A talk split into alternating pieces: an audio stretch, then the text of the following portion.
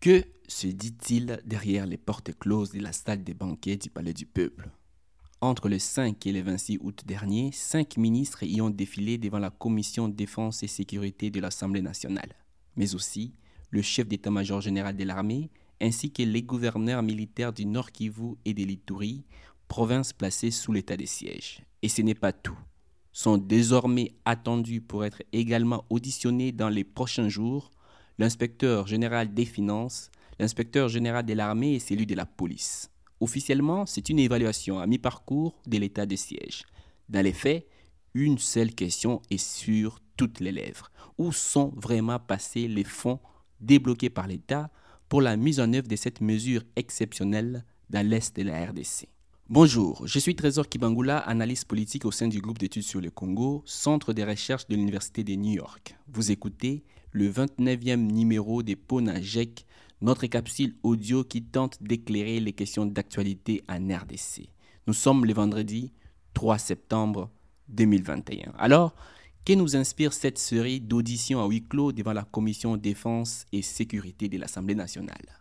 Le premier enseignement est en fait une confirmation, comme pour les projets de loi d'habilitation voulus par le chef de l'État, mais boudés par des députés et finalement jamais examinés, certains élus refusent de se cantonner au rôle de caisse de résonance de l'exécutif. Du moins, en ce qui concerne l'état des sièges qui, par ailleurs, vient d'être renouvelé pour la septième fois consécutive pour la période du 3 au 17 septembre. Fin juillet, une mission de contrôle initiée par le ministère de la Défense a révélé que quelques hauts gradés de l'armée ont conservé 13 millions de dollars à Kinshasa, alors que ces fonds étaient destinés aux opérations militaires sur le terrain dans les provinces concernées par l'état de siège. Cet argent devait servir notamment à acheter des drones et autres équipements militaires, confie un ministre proche du dossier. Ce qui confirme un autre collaborateur du chef de l'État, précisant de son côté que la première tranche décaissée par le gouvernement se situerait autour des 30 millions de dollars américains sur un total d'environ 50 millions déjà débloqués depuis l'instauration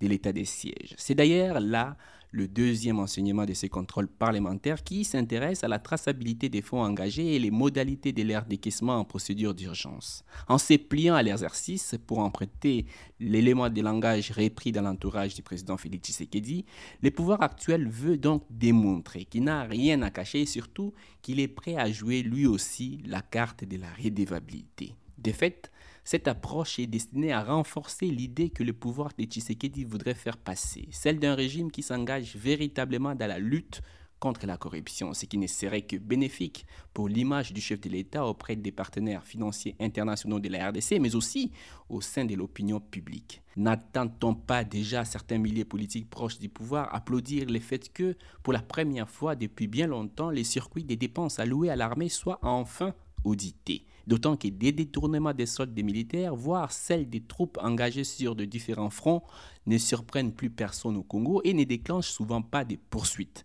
Voilà donc que les choses changent. Se félicitons à l'inspection générale de l'armée.